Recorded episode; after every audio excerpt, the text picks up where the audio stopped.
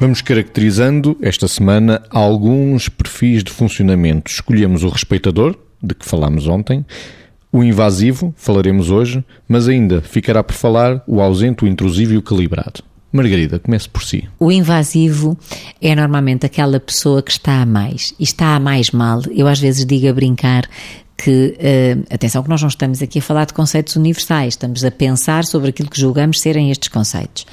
E, portanto, eu às vezes digo a brincar, como, como ia dizer, que hum, o bom senso é muito perigoso, porque toda a gente acha que tem. E é uma coisa que seria muito útil, mas como nós todos achamos que temos bom senso, às vezes andamos todos a navegar no nosso bom senso, que depois a avaliação feita pelos outros é tudo menos bom senso, não é? Pronto. O invasivo normalmente é aquela pessoa que, uh, eu diria assim, está mais sem se dar conta não se importa do impacto do seu estar a mais. Considera que o seu estar a mais, seja nas relações, seja nos grupos, seja nas equipas, que o seu estar, e quando eu digo estar, é estar, é dizer, é fazer, eh, considera que isso pode ser útil ou pelo menos não prejudicial e, na realidade, muitas vezes, frequentemente até, é alvo de caricatura por parte dos outros frequentemente também acaba por ser uma presença incómoda junto ou nos meios em que entra com este tipo de atitude. Agora, claro que nós estamos a rotular e uma pessoa pode ter uma conduta tendencialmente invasiva e se compreender que o que está a fazer tem consequências inadequadas, pode corrigir esta atitude. Agora, a verdade é que pensando esta pessoa que está a beneficiar-se porque está a entrar num espaço que às vezes não é seu, por isso estamos a chamar invasivo, eh, por vezes está a prejudicar-se porque se torna uma pessoa indesejada.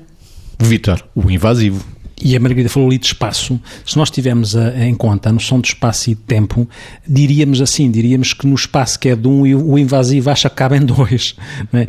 e no tempo que é do outro, o invasivo eh, não respeita esse tempo e atropela esse tempo que é do outro. No fundo, o invasivo muitas vezes não respeita o espaço do outro e não respeita o tempo do outro.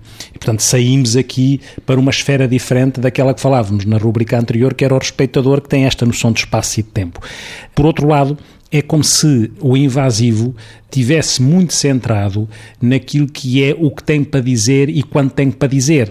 Nesse sentido, se ele ouvisse verdadeiramente o outro e se tivesse a noção de qual é o tempo que pode, o tempo em que pode entrar, por exemplo, numa conversa, é lógico que não se tornaria evasivo. Mas como ele está mais centrado nele próprio, às tantas, o que impera, o que domina é, mesmo não seja de uma forma consciente, o seu protagonismo de funcionamento ocupando esse espaço e ocupando esse tempo.